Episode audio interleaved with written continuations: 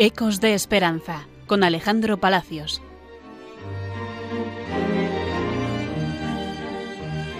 Bienvenidos a un nuevo programa de Ecos de Esperanza.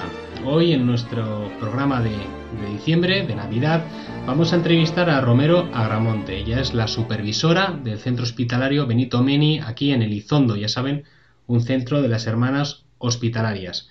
Bienvenida, Romero. Encantada de estar aquí. Como supervisora de enfermería, eh, me gustaría que me contaras, ahora que se acerca la Navidad, cómo viven los usuarios eh, estas fechas. Sí, llega la Navidad y el final de año. Y muchas veces en estas celebraciones eh, algunos de nuestros usuarios se ponen nostálgicos, sobre todo los que no pueden estar cerca de su familia. Otros, sin embargo, acuden al domicilio a pasar estos días acompañados de sus padres, hermanos, hijos, nietos o amigos.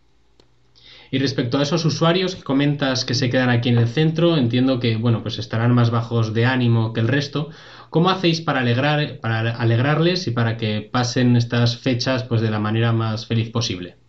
Sí, la verdad es que todo el equipo asistencial nos volcamos porque sabemos que son fechas especiales. Por ello se programan una serie de actividades. ¿Qué tipo de actividades hacéis para estas fechas? Pues como cada año, para celebrar la Navidad en el Centro Hospitalario Benito Meni, las actividades que hemos programado están pensadas especialmente para los residentes y sus familias. Entre las múltiples actividades que se programan desde el equipo asistencial, pastoral y la comisión de festejos, quiero destacar la creación de unas tarjetas navideñas de felicitación que cada usuario realiza y envía por correo a su familia con sus mejores deseos. Por otro lado, eh, algunos de los residentes acompañados de monitoras acuden a los establecimientos del pueblo, donde los usuarios se sienten socialmente integrados y hacen entrega de un detalle navideño hecho por ellos. Desde el punto de vista religioso, un gran número de residentes acuden junto con las hermanas a las celebraciones litúrgicas de la Navidad,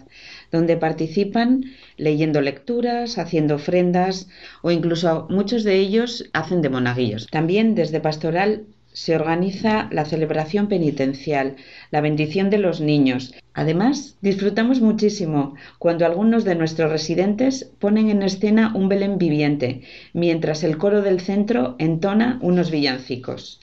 Y para terminar, la llegada de los Reyes Magos, que este año, como novedad, llegarán en caballos. Por otro lado, el día 24 nos visita Olenchero, caracterizado por uno de nuestros residentes que, acompañado con música, da la bienvenida a la Navidad. Antes has comentado que muchos usuarios van a casa en estas fechas a estar con la familia. Para los que se quedan, ¿organizáis algún encuentro con familias? ¿Vienen a verles? ¿Se organiza algún tipo de cena? Sí, además de las actividades que ya he comentado, reciben visitas de sus familias y amigos. Y el día 26 organizamos en el centro una comida con los residentes que no han podido salir y sus familias.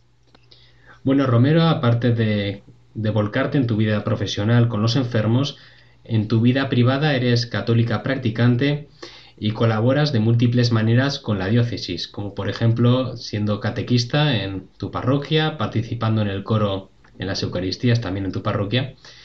Pero a mí me gustaría que nos hablaras de un grupo de teatro en el que también estás involucrada.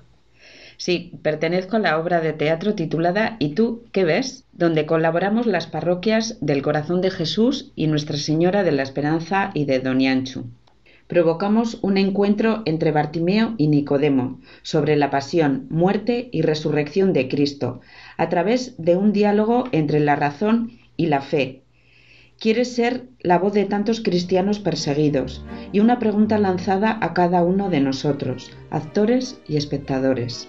Bueno, llega el momento de despedir el programa. Gracias Romero por haber participado y mandamos un saludo muy grande a todos los oyentes de Radio María. Gracias y un saludo muy grande a todos los oyentes de Radio María.